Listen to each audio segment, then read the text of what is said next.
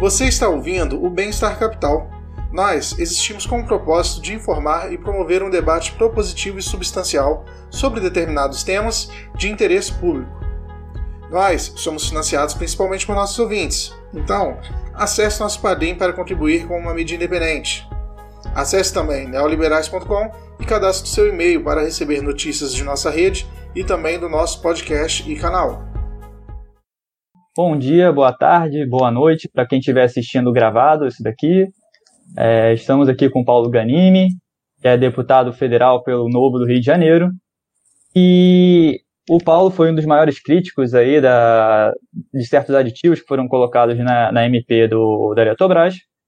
Para conversar com o Paulo, a gente recebe aqui o Rafael Ritter, que ele é coordenador setorial de economia do Livres e doutorando em economia pelo INSPER. É, recebemos também o Juliano Ferraro, que trabalha com a rede básica de energia do, do país, em certos projetos. Ele é engenheiro eletricista. E nós voltamos depois da vinheta.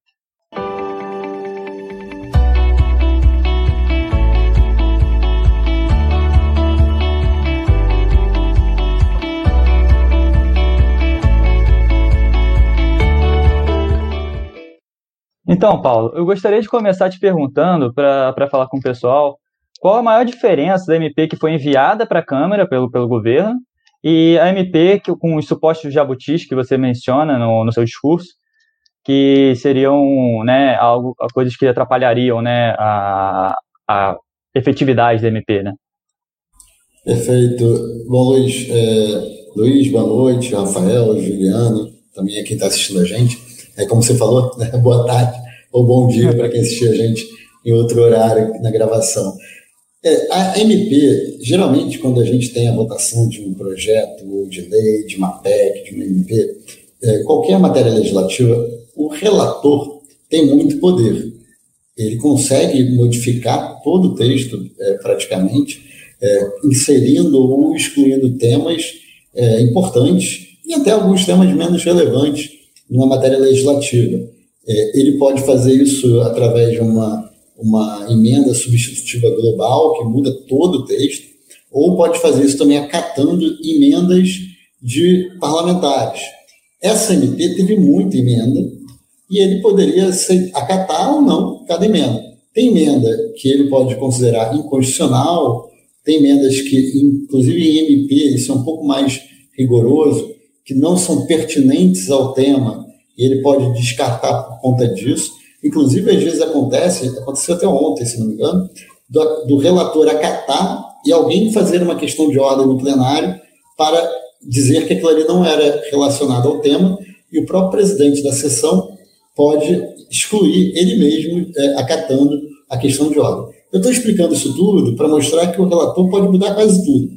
É, e geralmente o que acontece, que a gente vê muito acontecendo, é uma opção é o governo, que hoje tem uma base forte no Congresso, tratorar junto com o relator, não fazer nenhuma concessão à oposição, ou, que é o mais comum, tentar compor de alguma forma com a oposição, ou até mesmo com partidos que não são da oposição, para fazer ajustes ao texto para atender interesses políticos.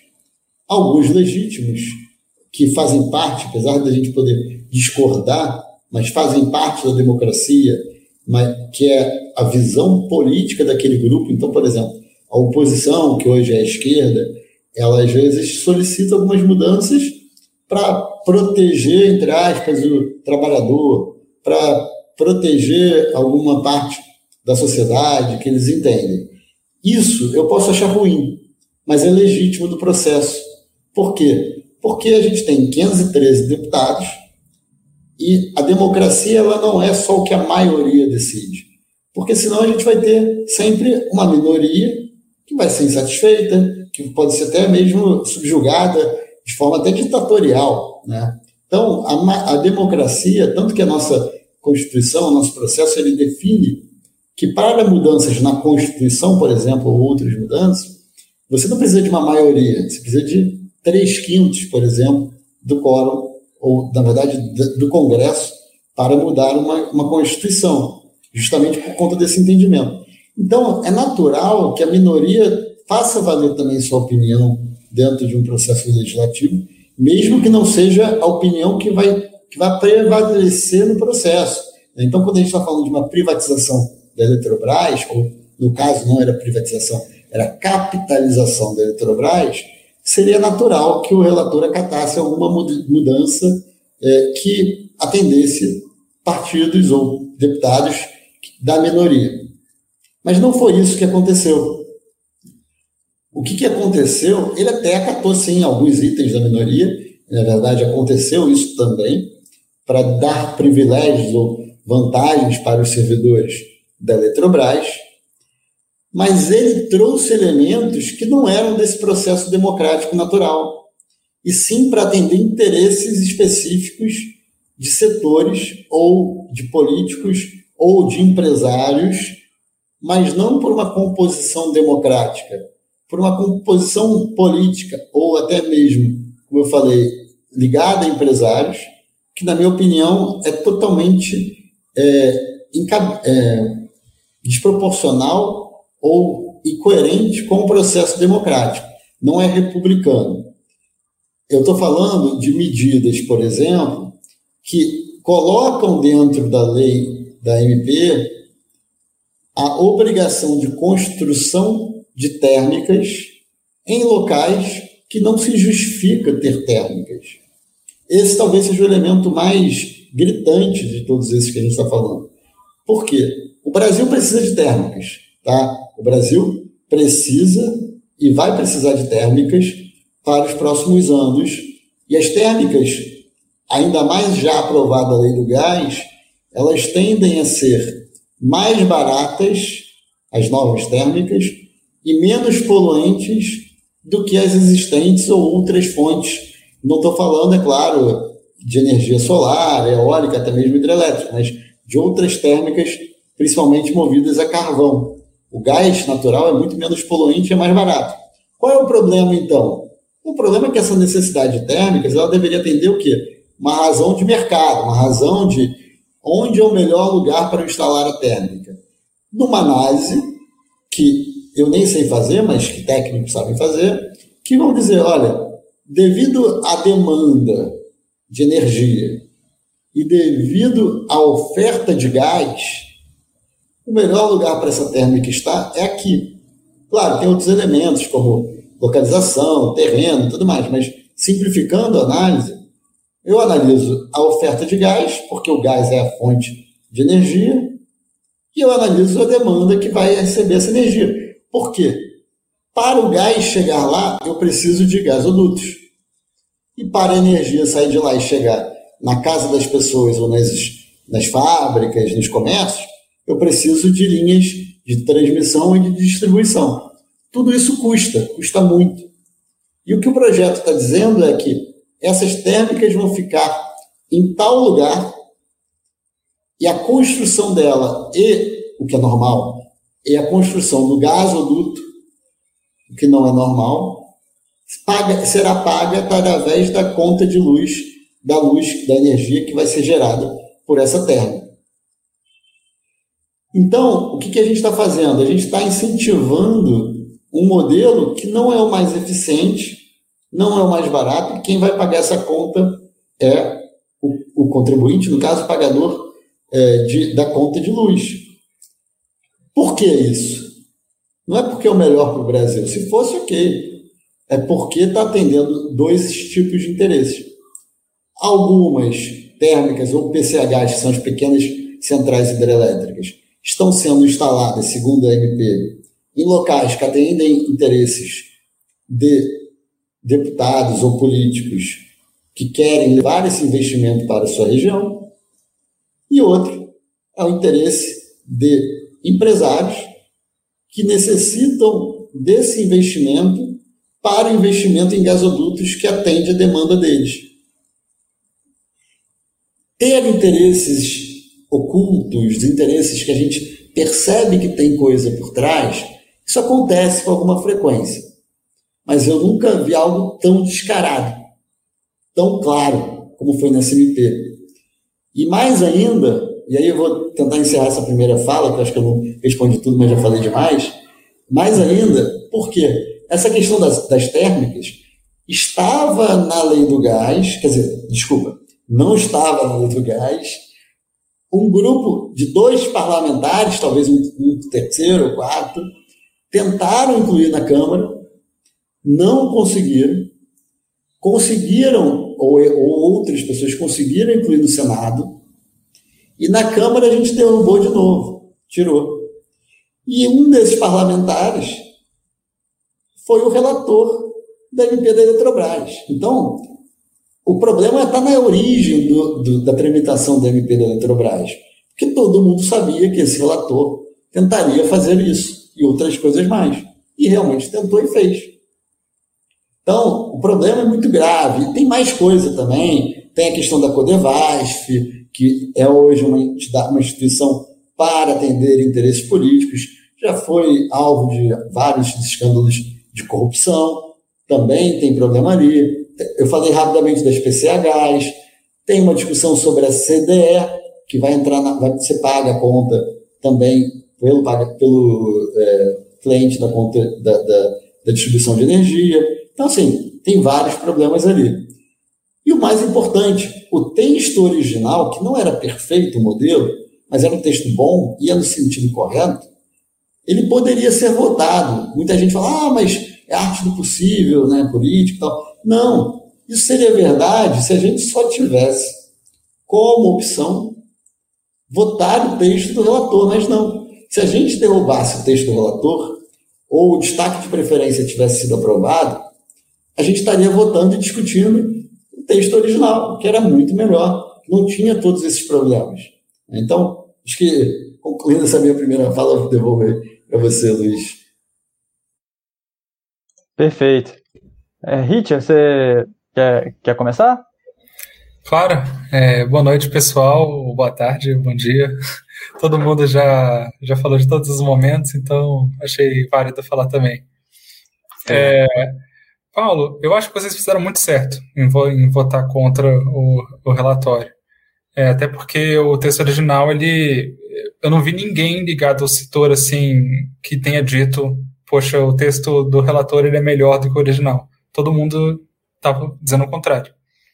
Só que acaba que, poxa, essa discussão começou lá no FHC, teve a GeraSul, que, que virou a End, daí entrou um governo, ficou aí um tempão sem se falar no assunto, no governo Temer começou a se falar de novo disso, e daí agora o mandato está acabando, é, ano que vem já, já tem eleição de novo, esse assunto ele está no debate, e às vezes as pessoas esquecem que a Eletrobras é muito grande.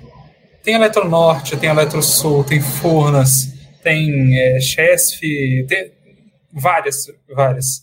Você não acha que talvez fatiar é, a Eletrobras teria sido algo mais palatável, melhor, é, tentar é, privatizar cada uma dessas separadamente e depois, às vezes, até ficar mais tempo com algumas sendo estatais e ter algumas privadas surgindo aos poucos, mostrando que esse era um bom caminho e tudo mais? Rafael, é, eu confesso que eu não sou um expert no setor elétrico a ponto de analisar é, cada modelo e dar com precisão é, o que, que, seria melhor. Mas a argumentação por trás dessa capitalização é, de forma estruturada. Bom, primeiro, o governo, se quisesse vender as subsidiárias de forma independente, ele já poderia. Né? Tem já um entendimento do STF que subsidiária pode ser vendida de forma independente. Inclusive, a BR distribuidora foi vendida, passou rápido, ninguém nem percebeu quando viram ela estava ela tava privatizada. Mas a, a, a, grande, a grande questão é que a Eletrobras, como um todo, né, ela tem um problema que não é de agora, tem pelo menos 10 anos, se não me engano, que não há é, nenhuma. Ela não ganha nenhum leilão, ela não, porque ela, inclusive, está proibida de participar, justamente porque ela não tinha capacidade de entregar quando ela ganhava. Ela acho que ela ganhou dois ou três, se não me engano, e não entregou, e com isso ela foi proibida de participar dos próximos. Justamente porque ela não tem capacidade de investimento. E tem investimentos que, mesmo você fazendo essa, essa quebra que você citou em pedaços, eles ficariam comprometidos com o, o, a manutenção da Eletrobras ainda na mão do governo, sem a entrada do aporte que vai entrar agora. Essa é a argumentação, né, que você precisaria, não adiantaria privatizar individualmente, e teria o outro lado, o interesse de você ter o, de entrar recursos, né, das pessoas investirem nessas separadamente, inclusive algumas delas hoje são problemáticas, tem problema de bacia hidrográfica, tem, tem problema de, de também de capitalização né, de recursos para investimento, seria dificultado. Claro, assim, talvez tivessem outros modelos em que você conseguisse fazer um bem bolado que desse é, jogo nesse, nessa sua ideia. Tá? Agora, o que eu concordo, que me preocupa, inclusive era uma das minhas críticas quando eu vi o texto original, né, falando lá atrás, na discussão do texto original, é que continua concentrado o mercado na Eletrobras. Por mais que hoje ela só tenha, que é uma boa justificativa para quem está é, favorável a, a, ao modelo, ela hoje acho que ela só tem 33%, mas continua sendo um grande player. E com essa capitalização, ela vai ter ferramentas para ampliar ou para continuar crescendo no mercado. Então, a sua preocupação e essa sua visão de, de, de separar em mais empresas, ela tem um sentido nesse sentido de você é, diminuir a relevância de um player só e, e, e aumentar a concorrência. Então, esse lado eu concordo contigo, eu acho que seria uma reflexão a ser feita. Agora, contra, o contraponto é só esse: é, ok, mas será que a gente conseguiria atrair investimentos necessários? Será que a gente iria conseguir sanar os problemas da Eletrobras com esse modelo? Quem fez a modelagem entendeu que esse modelo era o mais fácil. E aí entra também, às vezes, até na questão de o que é o mais fácil de, de fazer avançar, né? que não necessariamente nem sempre é o melhor. Né? Às vezes é o mais fácil que vence é, a gente vê isso em várias coisas que acontecem, que as pessoas optam pelo caminho mais fácil, não pelo caminho mais correto. Certo. Ô, Juliano, você quer fazer sua primeira participação aí? Boa noite, Paulo. É, também gostaria de, de, parabenizar por ter ido contra esse, essa, esse relatório do, do relator, com esses jabutis todos. Claramente isso aí vai encarecer muito a conta do consumidor final. Eu, só queria começar, é, se você pudesse explicar para quem está assistindo a gente, é, de fazer essa diferenciação, né, é, porque o que está previsto na MP é o aumento do capital social da empresa, né, tirando a, a união como da condição de majoritário. Se vai ter a, a, controle, a, a, o controle da empresa ficar distribuído por vários entes. E no caso tem a perspectiva de venda de ativos no longo prazo, como é que fica essa questão da venda dos ativos, do, da Eletrobras se desfazer dos ativos no, no mercado? Eu acho que não é uma obrigatoriedade que está imposta na MP, não, tá? A venda dos ativos. Mas eu imagino que, com a mudança da gestão, haja sim uma visão de se desfazer de ativos que são menos estratégicos, menos interessantes, né? E concentrar até em outros investimentos você às vezes consegue vender ativo que faz sentido para outras empresas terem, para você conseguir focar em, outra, em outras vertentes. Então, é, pelo meu entendimento, tá, Juliano, não há essa imposição, poderia ser uma opção, até para alinhar com a, com a questão do Rafael, né, ter essa imposição, mas ao mesmo tempo cria esse problema. A, a, a obriga, qualquer coisa que se ingesse, coloque como obrigatoriedade dentro do MP, você diminui a atratividade do, do, do negócio. Né? Ou você diminui a atratividade, ou você obriga algo que já seria feito naturalmente, que é, no caso, as que são de interesse do próprio Eletrobras vender, e aí com isso você não precisaria estar na lei, e a lei, na verdade, beneficiaria os futuros compradores, porque eles colocariam isso como um problema que, na verdade, seria uma solução. Então, tem, tem esse risco também, né, de você ou diminuir é, é, o valor de forma justa, porque diminuiria mesmo, ou você criar uma, um falso problema que depois no final seria usado contrário a gente, a quem nós somos os donos de alguma forma da Eletrobras, mas com um falso argumento de, de restrição da MP. Perfeito, Paulo. Eu queria saber, né, ainda acho que um pouco da primeira pergunta, se você acha que, que é viável que o Senado ele retire esses jabutis, ou a maior parte deles, e além disso também, se seria possível de repente colocar algumas coisas de regulamentação que de repente estejam faltando, que imagino que de repente o Juliano ou o Ritter vai entrar um pouco mais nessas possibilidades de coisas que podem estar faltando. E se com essas mudanças você acredita que, que, que, a Câmara consegue aprovar, mesmo que seja só retirar os jabutis?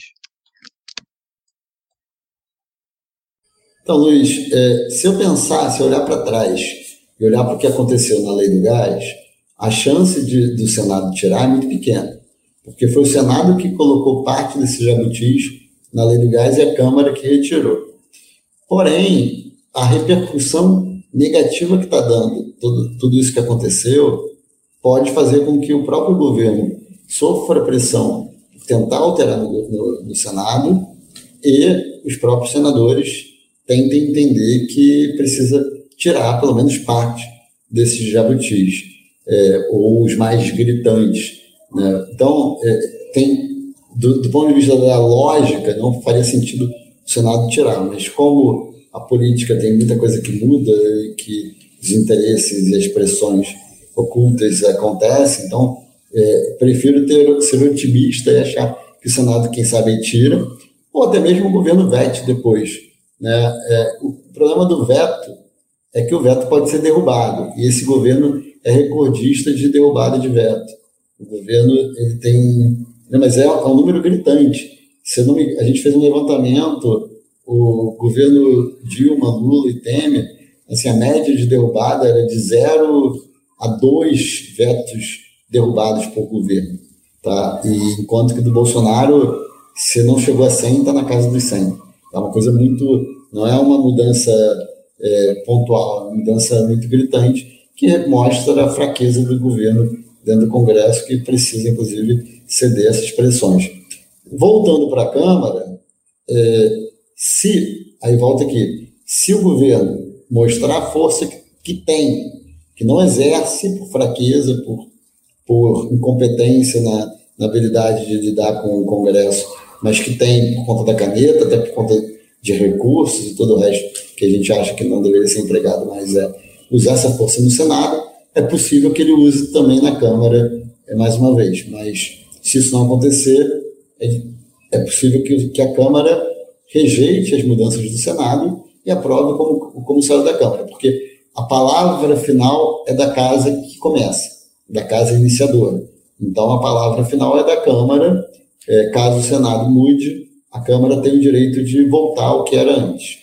É, e com relação à regulamentação, regulações e tudo mais, tem que tomar muito cuidado, porque é, é natural que uma lei dessa, né, eu falo lei, gente, porque a medida provisória, quando é aprovada, ela vira lei. Tá? Então, é, uma lei dessa, ela não seja tão completa, até de forma intencional, para evitar que a gente ingesse muito, coloque muita coisa na lei, porque é muito mais difícil mudar a lei do que mudar algo feito via decreto ou resolução por parte do governo de algum órgão regulador.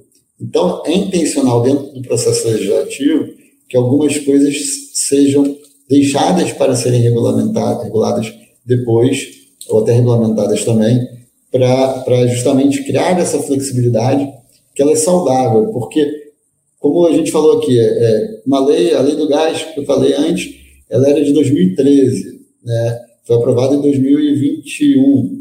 A lei, SMP está sendo discutida desde o governo Temer. Isso demora muito mais, o Congresso é muito mais lento do que um governo pode fazer. E é claro, o que você não pode deixar na mão do governo é aquilo que você quer que seja estabelecido como política de Estado, que aí sim o ideal é que esteja na lei, porque tem estabilidade e não é a mudança de um governo para outro que vai mudar a política.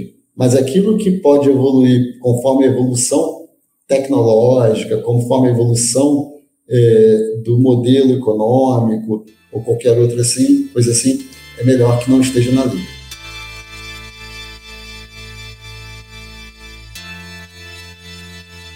É, uma questão que até o nosso coordenador da setorial de infraestrutura levantou é que é, os investimentos no Proinfra eles foram é, eles foram expandidos, né? Mais 20 anos, a gente é, quem controlar a Eletrobras vai ter que fazer esses investimentos.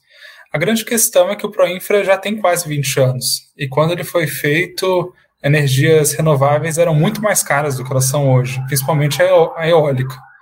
E algumas pessoas apontaram que o que está é, agora é, no, no projeto não reflete muito o que está sendo praticado no mercado. Então eu queria saber assim, qual que é a sua visão sobre essa questão do Proinfra e assim, o que, que vem sendo debatido nesse âmbito. Rafael, eu entendo que a, nosso, a nossa matriz energética é uma das que tem o menor custo de produção e é uma das mais caras quando chega na conta para o consumidor. Isso é péssimo, né? Isso, além de fazer com que o brasileiro médio pague contas de luz altíssima, faz também com que a nossa atividade produtiva tenha uma ineficiência, um custo para geração, produção de, de, de, de bens e de consumo, insumos e tudo mais altíssimo. E tudo isso é justamente por conta de um modelo ultrapassado, um modelo que tem dois componentes muito ruins. Né? Um deles é justamente subsídio. Subsídio que você coloca na conta de luz e que você paga esse subsídio. É, quem paga esse subsídio é o cliente, é o consumidor. Então, com o objetivo de criar, por exemplo, uma é, energia mais barata para uma população mais pobre, a gente cria lá um subsídio que faz com que é, a conta fique mais cara, com o objetivo de subsidiar fontes de energias mais renováveis, cria-se é, outro subsídio. Isso vai amontoando e sempre gente, alguém tem uma boa razão, uma boa justificativa para é, justificar esses subsídios, para justificar justamente a, a criação de novos incentivos dentro da conta de luz e a gente vai empilhando o problema, empilhando o problema. O segundo problema, né, além de subsídio, é que a carga tributária do setor elétrico é muito alta. Por quê? Porque é muito mais fácil eu cobrar é, imposto da sua conta de luz do que eu cobrar do camelô, do que eu cobrar do cara que vende cerveja, do cara que vende é, é, pneu, caminhão, qualquer coisa. É, a, a taxa, tirando quem faz gato, né, que aí não paga nem a luz, mas a taxa de sonegação na conta de luz é zero, né? Porque você está pagando quando você está pagando a conta de luz. Enquanto quem está. E você está falando, está cobrando de quem? Das grandes distribuidoras, que são as responsáveis é, por isso. Agora, quando você está falando lá do cara que vende é, de forma ilegal, que atravessa a divisa de um estado para outro para não pagar ICMS, ou pagar SMS mais barato, tudo isso é muito mais difícil controlar. Então, esses dois componentes fazem com que a nossa conta fique muito cara, é muito cara. Não é pelo, tanto pelo modelo. E aí, é, eu acho que, inclusive, eu defendo isso para qualquer coisa, não só para conta de luz, qualquer subsídio, qualquer coisa que a gente entenda que justifica você dar gratuidade, energia mais barata, incentivar qualquer coisa, esteja no orçamento da União, ou do Estado, ou, da, ou do município, e não sendo subsidiado por subsídios cruzados dentro da conta. Então, por exemplo, a gratuidade do ônibus. Eu não sou contra que é, algumas pessoas tenham direito à gratuidade do ônibus, mas não faz sentido que a pessoa que é pobre, que paga o ônibus, a, a passagem de ônibus, pague essa gratuidade. Se a gente quer que algumas pessoas tenham é, passagem de ônibus gratuita, que o governo que é responsável por aquilo, que defendeu aquilo, ele coloque no orçamento dele, que seja muito transparente, inclusive que a população entenda quanto está pagando por essa gratuidade e coloque isso no orçamento. E assim vai, né? assim por diante. É, então, modelos que você coloca dentro do orçamento são mais justificáveis que outros. Mas ainda assim, aí a gente tem que entrar aqui Faz sentido aumentar a carga tributária para pagar, para dar esse subsídio, né? quando não está na conta, quando não está na conta, está no orçamento, que é o, é, é o caso de alguns itens, não sei, a população entende isso? Eu acho que não. Né? Então, é, é muito complicado. Eu sou, eu acho que você trouxe um ponto importante, que é um ponto, inclusive, que está sendo muito debatido agora por conta do projeto que trata da geração distribuída, que são os subsídios para as fontes de energia renováveis. Né? Energias que eram muito caras no passado estão cada vez mais baratas, inclusive cada vez mais rentáveis. Faz, e, e muitas vezes, principalmente quando a gente está falando da geração distribuída e não da produção em grande escala de energia solar, né? as fazendas de energia solar ou eólica, a gente está falando de quem? Geralmente do rico que recebe esse subsídio. Então, é, é tudo, todo um problema do nosso modelo que a gente acredita sempre que a gente está defendendo a população e o que, na verdade, está criando é cada vez uma conta mais alta para a população é, pagar em algum momento. Perfeito, Paulo. Eu queria levantar uma bola aqui que eu vou jogar para o Juliano e depois ele joga de volta para você, Paulo que é em relação ao que você falou que o custo da produção é, é, é, realmente baixo, provavelmente é mesmo, né, pela nossa matriz energética, mas a gente parece, aparentemente tem um custo na transmissão que é bem caro, principalmente para a região norte e tudo mais, e eu acho que, que o Juliano pode falar um pouco mais sobre isso e já jogar para você essa bola aí de volta. É, eu tinha até uma pergunta nesse sentido mesmo, Luiz, que é a questão é seguinte, Paulo. É, a gente sabe que os investimentos na parte de transmissão na região norte são muito altos. No caso da, da, da floresta amazônica e tal, eu até estava conversando com o Luiz Rafael antes, que é a linha de, o linhão entre Manaus e Tucuruí teve que fazer uma torre de transmissão do tamanho da Torre Eiffel para poder passar pelo rio Amazonas, dado que é um, um rio muito grande. E esses custos, geralmente, eles não são é, atrativos para iniciativa privada. Assim, os riscos ambientais, os custos, tem risco com aldeias indígenas. É, não seria um risco você a privatização do setor elétrico, você desassistir essas regiões onde há, não, há, há um, risco muito grande, uma rentabilidade é, possível muito baixa? É, Juliano, é, bom, a gente continua sempre com a possibilidade de fazer leilões que é, atendam determinadas regras e que se paguem, que se justifiquem através para o investidor, né, para a empresa privada, através da remuneração que ela vai ter com o pagamento da conta de luz. Aí é onde entra os momentos, os casos em que talvez se justifique né, alguma, é, algum ajuste de tarifa pago por esse tipo de subsídio que a gente falou, mas, mais uma vez, eu, eu entendo que isso deveria ser feito de forma orçamentária e não através da conta de luz. Então, que a gente entenda que se a gente acha que é justo, que faz sentido que a população é, da região norte receba uma conta de luz mais barata do que deveria ser por conta dos custos excessivos que você está falando. A gente quer assistir a região norte a gente cria, dentro do orçamento da União, um valor lá que vai ser utilizado para pagar essa diferença de tarifa entre a tarifa que deveria ser paga pelo consumidor da região norte e a tarifa que vai ser remunerada o investidor de energia. Então, a gente tem que sempre pensar que a garantia do serviço público ou a garantia do serviço, qualquer que seja, que dê dignidade ou que dê condição de vida para a população, ela pode sim, em alguns momentos, ser garantida pelo Estado, não tem problema, se a gente achar que é, que é justo. Mas ela não necessariamente precisa ser executada pelo Estado. Então, quando a gente fala de privatizar o setor elétrico, não quer dizer que a gente não vai criar um modelo em que algo seja remunerado pelo Estado para compensar essa atratividade. Inclusive, o modelo que está sendo projetado para a questão do, do, dos Correios tem um pouco isso. Né? É outro modelo, mas como funciona? Você vai garantir para as, as empresas para elas atenderem determinadas regiões contratos de serviços de entrega de, de postagem que justifique a operação dela naquele lugar. Então é o governo falando, olha, a gente não quer desassistir em termos de correspondência uma região que não se remunera automaticamente só com o que seria entregas é, da iniciativa privada, vamos dizer assim.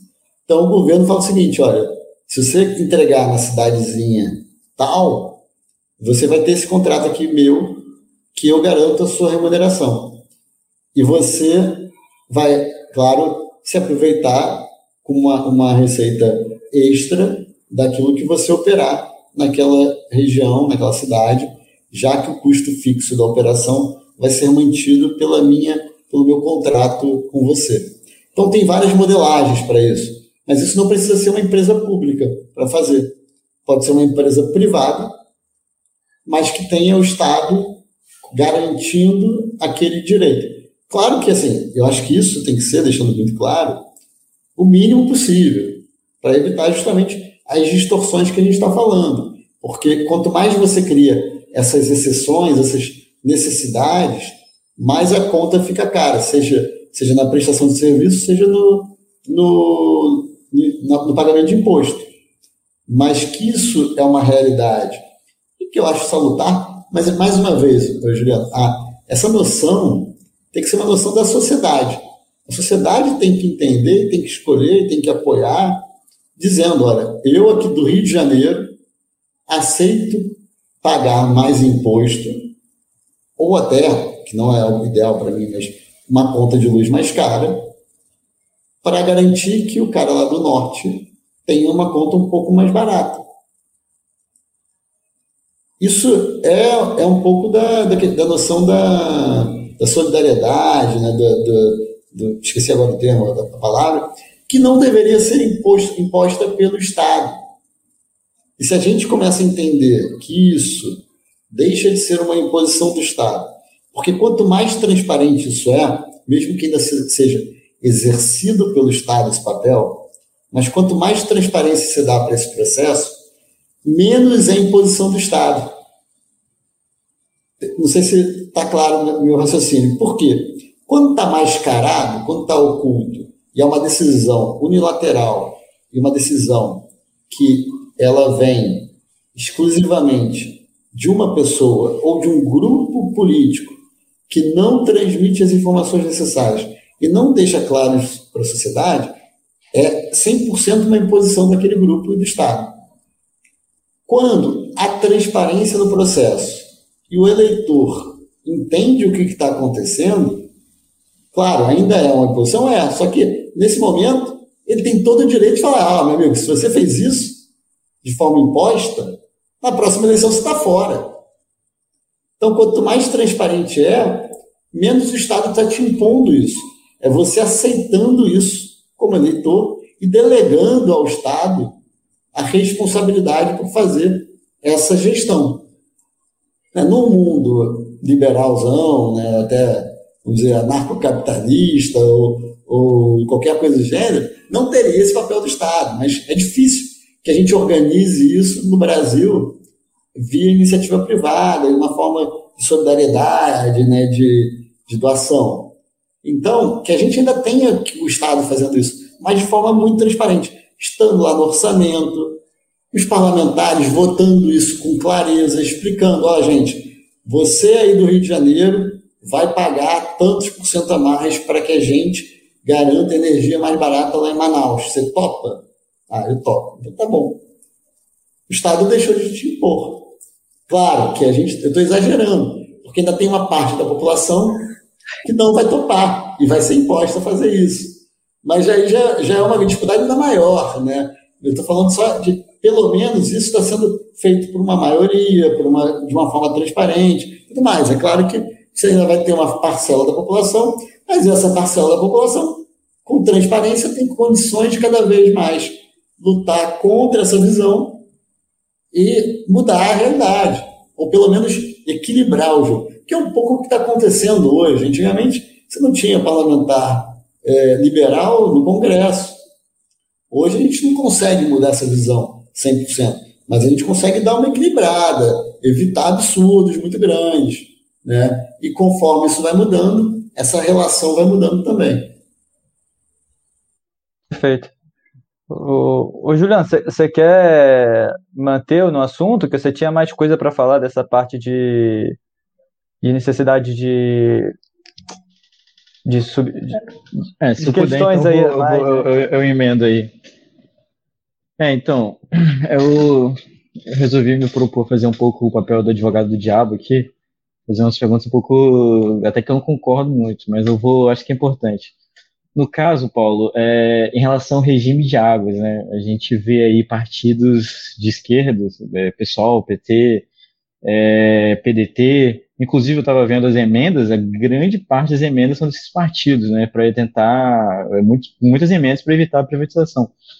E uma das bandeiras desse, desses partidos é falar que o regime de águas é, um, é de estratégia nacional. É um, não, não poderia ser delegado à iniciativa privada, porque é de interesse nacional que o Estado mantenha o regime de águas. No caso, é, que a, não sei se, se você pudesse explicar melhor qual é o, o que está sendo pensado nessa, nessa MP, é em relação a, a esse controle de regime de águas. Eu sei, por exemplo, que o ONS ele faz um, um planejamento é, é, que ele tem um programa de otimização que leva em conta muita coisa, é um programa muito completo, que ele dá exatamente o despacho de cada usina para que otimize o sistema o melhor possível. Só que isso talvez é, vá, a partir do momento que você tem entes privados é, administrando a usina, isso nos, vai contra o interesse econômico daquele ente privado seguir essa, essa otimização feita pelo ONS. Então, existe algum, alguma preocupação nesse sentido, de estratégia nacional, de regime de águas? É, como é que ficaria esse controle? É, é, é algo que, tá, que, é pensado, debatido, você considera um, um assunto relevante. Inclusive, é, falando de regime de águas, você fala até do abastecimento humano, né, de, de consumo de água. É, como é que ficaria essa questão a partir do momento que uma usina é delegada a um ente privado? Juliana, eu acho que tem um, tem um ponto. Pode falar, Luiz. Não, é só que é realmente essa questão da regulação, né? Eu não sei como é que funciona exatamente com a privatização, mas, por exemplo, na concessão do, da SEDAI, né, em vários pedaços, teve muitas coisas que foram impostas para que a coisa ocorresse da forma é, melhor possível, né? É, aí tem alguma coisa também na legislação do? É, eu, eu, eu, confesso que não sou um grande especialista nessa parte, não.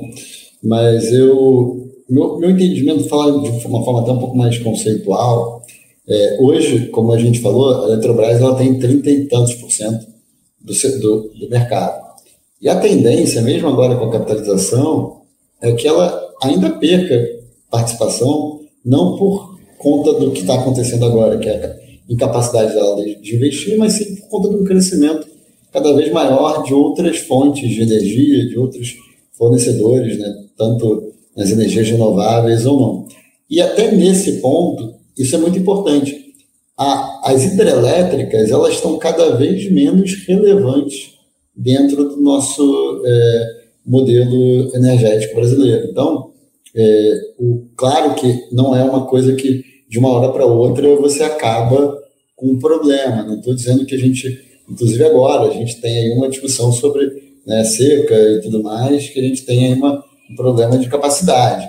Mas a tendência é que esse problema se torne cada vez menor. E eu diria que a gente tem que tornar esse problema cada vez menor, não só por conta da, da, da questão das águas, mas por conta do modelo que é super concentrado. Então, eu acho que a gente tem que enfrentar alguns riscos, alguns desafios, e, isso a gente tem tratado em, até nessa discussão da, da, energia, da geração distribuída, que é uma preocupação muito grande de alguns.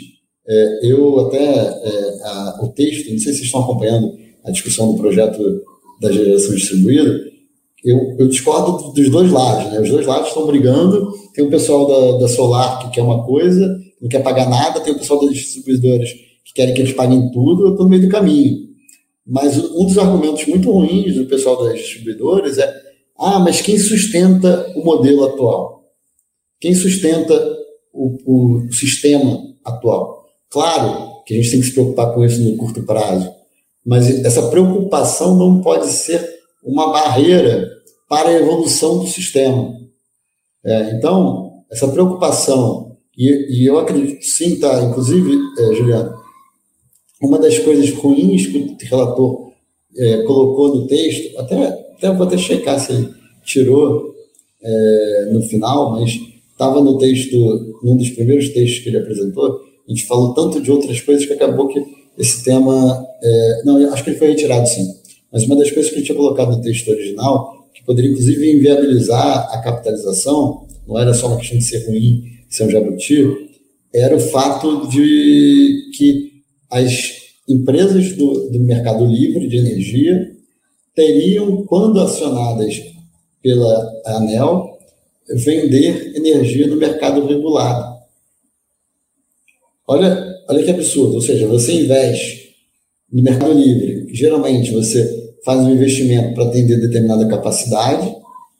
Aí você fala, aí a ANEL fala, olha, hoje você vai ter que vender também para o mercado é, cativo, porque está faltando luz no mercado cativo por conta, por exemplo, do, do, da questão da, é, da seca. Né? Como é que você fica? Como é que ele atende o mercado livre? Como é que ele atende outras questões? Como é que a gente resolve isso? Tornando o mercado cada vez mais livre. Com o mercado cada vez mais livre, esse problema se torna cada vez mais irrelevante, porque essa preocupação em atender o mercado como um todo, ela deixa de ser de um organismo nacional e passa a ser do próprio fornecedor né, que não vai querer deixar problema para os seus clientes. Inclusive, o fornecedor, o, geralmente, principalmente o gerador de energia, ele vai falar o seguinte: olha, peraí, se eu tenho aqui um, um risco hidrográfico num lugar e eu tenho no outro, como quem gerencia carteira de investimento, ou negócio, qualquer coisa, você não bota, você não deposita tudo no mesmo, no mesmo saquinho, né? Você diversifica o seu risco.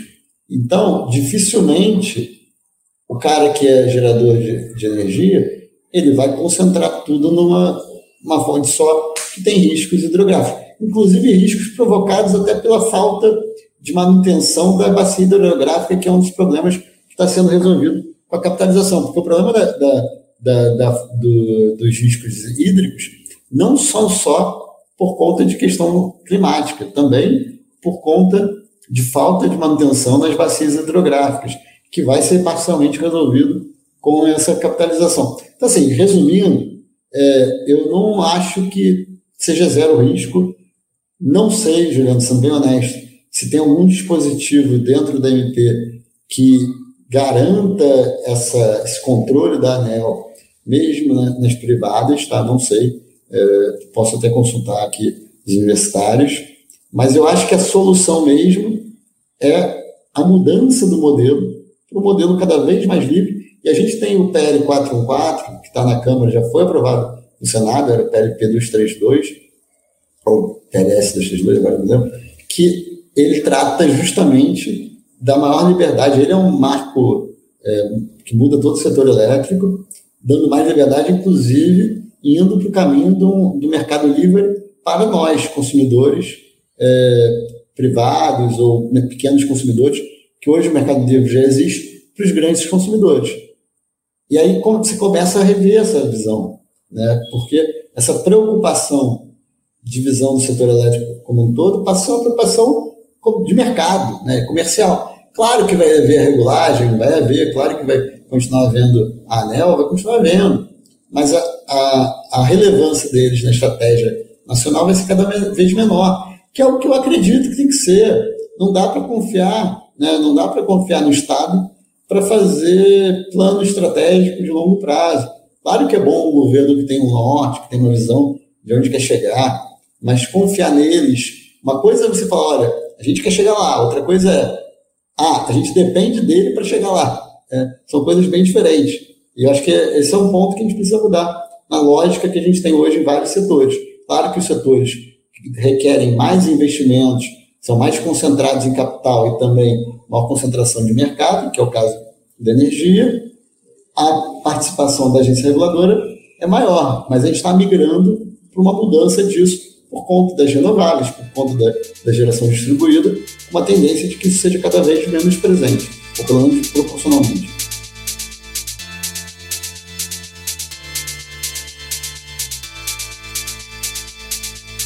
Paulo, uma questão é que, é, como já tinha falado antes, a Eletrobras é gigante.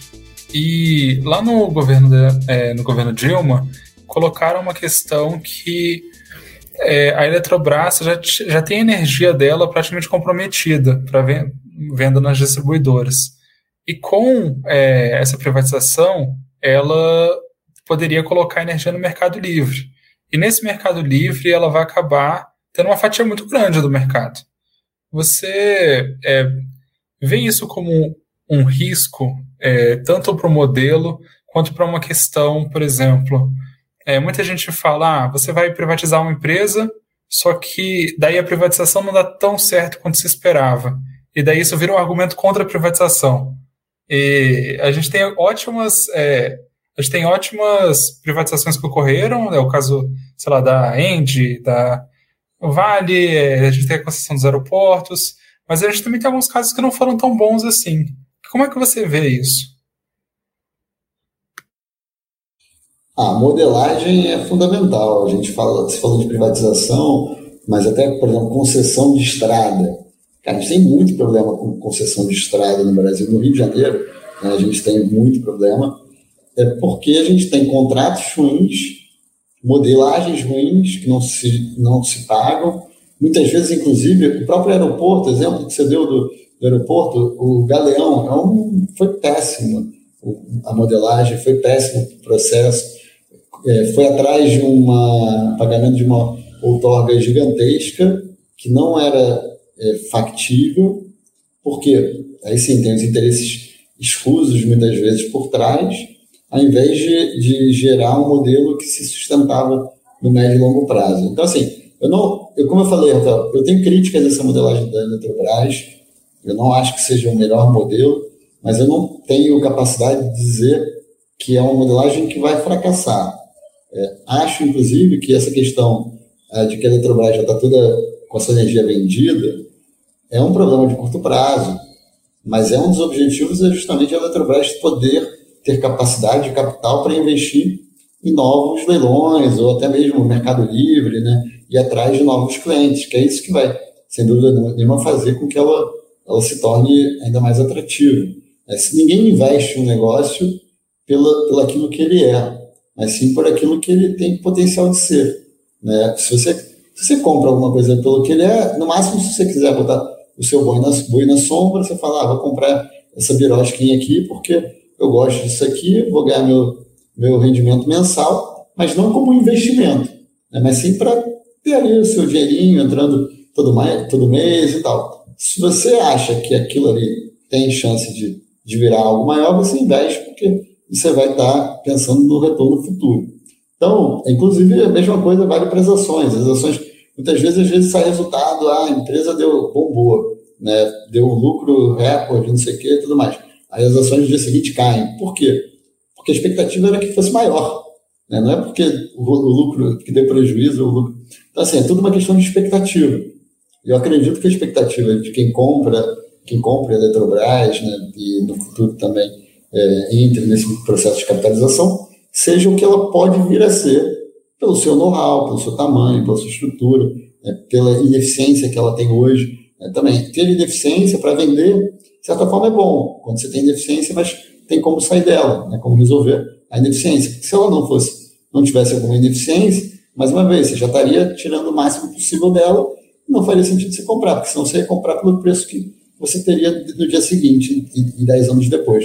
É, então, é, eu acho que a modelagem é fundamental e você falou também pontos que, que a gente se preocupa muito, né? Então, inclusive, foi um ponto que a gente bateu nessa questão da, do modelo não original, mas o modelo aprovado pelo relator, é justamente a gente ter daqui a 5, 10 anos alguém falando: ah, ah, mas vocês viram só vocês foram a favor do.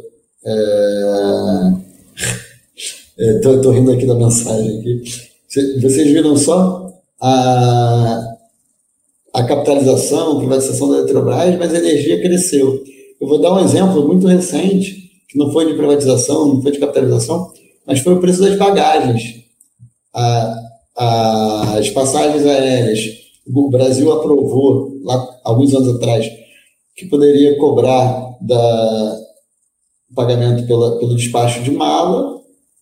E aí, ano passado, ano retrasado, na verdade, a gente estava votando que a gente querendo voltar a, a, proibição de cobrar pela mala, porque a passagem tinha, tinha, tinha subido.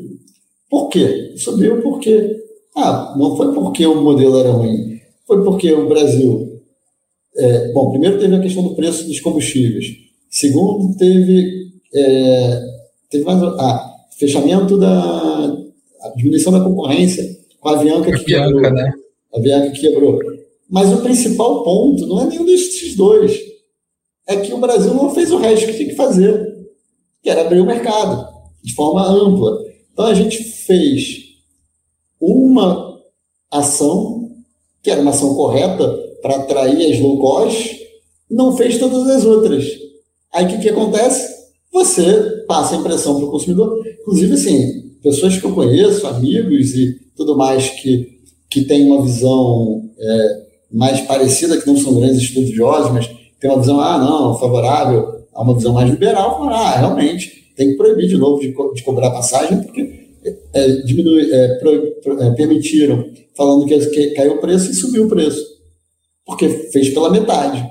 Então, essa preocupação é legítima, né, e tem, tem que haver, sim, é, senão a gente coloca em xeque. Assim como, por exemplo, o governo atual, eu vejo todo dia é, o PT, PCdoB, PSOL, criticando a política liberal, eles chamam até de neoliberal, do Bolsonaro, dizendo que ela gerou desemprego, gerou isso, gerou aquilo, gerou aquilo outro. Aí você fala, pô, peraí, mas essa é a política liberal de fato? Aí você cria um preconceito contra algo porque você não fez o algo corretamente ou fez isso por inteiro. Não. Exatamente. Inclusive, a Helena Landau, ela diz que o Paulo Guedes vai gerar um, um estrago na imagem do liberalismo que vai ser muito difícil da gente conseguir de volta, recuperar. É, vamos para a pergunta do, do, público, então. Ó. O, o Márcio Mocelin diz o seguinte: o leilão de, os leilões de energia continuarão a ocorrer da forma regulamentada ou será de acordo com os critérios do novo dono? Você entendeu a pergunta? Entendi, entendi. Ô, ô Márcio, quem faz o leilão não é a empresa. Quem faz o leilão é o governo, é a ANEL. A, a ANEL. Então, na verdade, a, a, Eletrobras ela vai passar a concorrer como ela já faz hoje. Tá? A Eletrobras, sendo uma empresa é, pública, ela já participa dos leilões de energia. Inclusive, quem estava lá atrás, é, quem, quem é, ela está, desde, se não me engano, 2009, 2010, uns, uns 10 anos sem participar, justamente porque ela não estava conseguindo honrar nos leilões anteriores. Então, não muda nada, não é a Eletrobras que, que faz o leilão, a Eletrobras ela participa do leilão para poder ser uma das empresas que vai fornecer energia. E é o que vai passar, vai continuar acontecendo. A mesma coisa, é, mal comparando, porque lá tem uma questão de direito de preferência, é a Petrobras nos poços, é, nos campos de petróleo, do pré-sal e tudo mais. Lá é, é, um modelo até ruim, eu tenho até projeto de lei para mudar isso, para acabar com o direito de preferência, mas é, é um modelo que existe hoje, mesmo, inclusive, é, com a, a nova lei de saneamento básico, mesmo a empresa que continuar sendo pública, ela pode participar dos leilões de saneamento básico. A diferença é que vai ter leilão, é que vai ter concorrência. É, essa é a grande diferença do novo modelo que você tem. Né? Então, não muda em nada a modelagem do leilão. Eu posso até falando besteira aqui, eu não sou, sei muito bem, quem é que organiza o leilão tá, de energia, tá, gente? Posso falar É o Ministério de Minas e Energia, Paulo. É o Ministério, né, Juliano? É. Então, mas, de qualquer forma, não é a Eletrobras. Se eu falar é uma besteira aqui, se quiser complementar, não, não, tá certinho. Falar. Tá certinho, isso aí mesmo. Perfeito. É, a gente já extrapolou o tempo que o Paulo tinha planejado pra gente, então, assim, infelizmente ainda tinha muita coisa pra gente conversar, mas a gente vai ter que encerrar agora.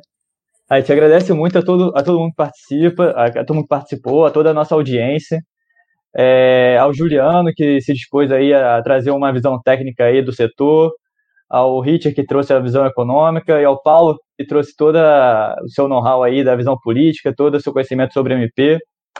Paulo, a gente queria deixar para você um último espaço para fazer suas considerações finais, se você quiser. Ah, Luiz, obrigado pelo convite, obrigado também, Juliana e Rafael, pela, pelo bate-papo. Acho que é muito importante trazer conhecimento, trazer informação e uma visão sobre, sobre os temas, esclarecer esses pontos. Então, sempre que quiserem, a gente está à disposição. Claro que a agenda às vezes dificulta, mas estou é, à disposição aí para sanar qualquer dúvida. E, como eu falei, quanto mais transparência, mais, mais democrático é o processo e menor a imposição tem é, do Estado frente à população e a gente consegue é, trazer a população mais para perto da política. É, e tem temas que são muito complexos, que até para a gente que recebe salário, que tem assessor, que tem equipe técnica, conversa com vários especialistas, com várias entidades, às vezes a gente não consegue ter tirar conclusões tão claras sobre alguns temas. Imagino para a população que está trabalhando em outra coisa, está tá gastando seu tempo estudando, fazendo sua atividade. É, então, a gente tem esse papel, esse compromisso em levar cada vez mais informações para a população. Então, obrigado e parabéns pela iniciativa, pelo evento, e contem comigo quando quiserem trazer mais algum debate. Tá bom, Paulo. Muito obrigado pela participação. Então, com isso, nós encerramos a, é, o nosso programa. Fiquem aí de olho aí nas nossas redes sociais, para até o próximo. É, na segunda-feira, se eu não me engano, vai sair uma entrevista nossa com o cônsul da China, da China não, o cônsul de Israel, sobre o, o conflito deles, é, de Israel com a Palestina. Então não percam.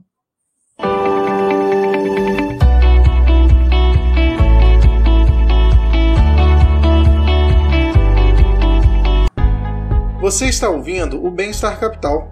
Nós existimos com o propósito de informar e promover um debate propositivo e substancial sobre determinados temas de interesse público. Nós somos financiados principalmente por nossos ouvintes, então acesse nosso Padrim para contribuir com uma mídia independente. Acesse também neoliberais.com e cadastre seu e-mail para receber notícias de nossa rede e também do nosso podcast e canal.